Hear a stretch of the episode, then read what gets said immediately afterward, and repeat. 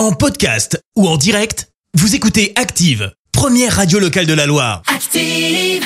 L'actu vue des réseaux sociaux, c'est la minute hashtag. 6h48, on parle buzz sur les réseaux sociaux avec toi Clémence. Et ce matin, on va parler grande décision de plusieurs institutions. La Commission européenne et la Maison Blanche aux États-Unis demandent à leurs employés de ne plus avoir TikTok sur leur compte pro.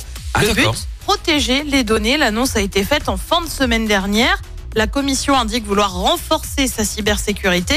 Et la Commission va plus loin puisqu'elle demande à ses salariés de désinstaller l'application des appareils personnels, notamment les téléphones, Ah, lorsqu'il y a des applications officielles installées comme des messageries électroniques Mmh. ou encore des applis de visioconférence.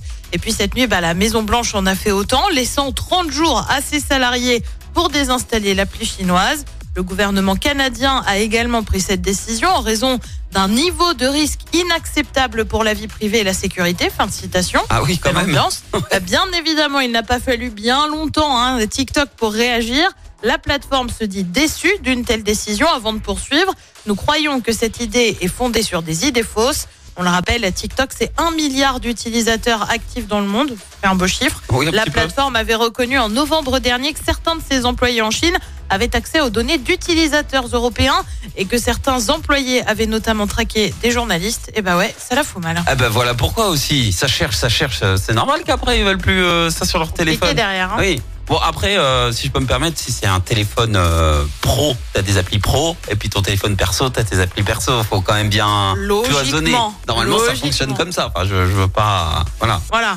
Merci en tout cas Clémence. Je te retrouve dans un instant plus sérieusement pour le journal. Et on revient sur la condamnation d'un député suppléant dans la Loire pour agression sexuelle. Une ado de 16 ans fait une chute de 6 mètres à Balbigny. Il faut prendre des mesures face à la sécheresse selon le ministre de la Transition écologique. Et puis, une réunion du comité exécutif de la Fédé de foot aujourd'hui. Merci à tout à l'heure. Retour des hits maintenant avec Jack Jones. Et puis derrière, c'est l'horoscope de Pascal. Bon mardi, bon réveil à tous. Merci, vous avez écouté Active Radio, la première radio locale de la Loire. Active.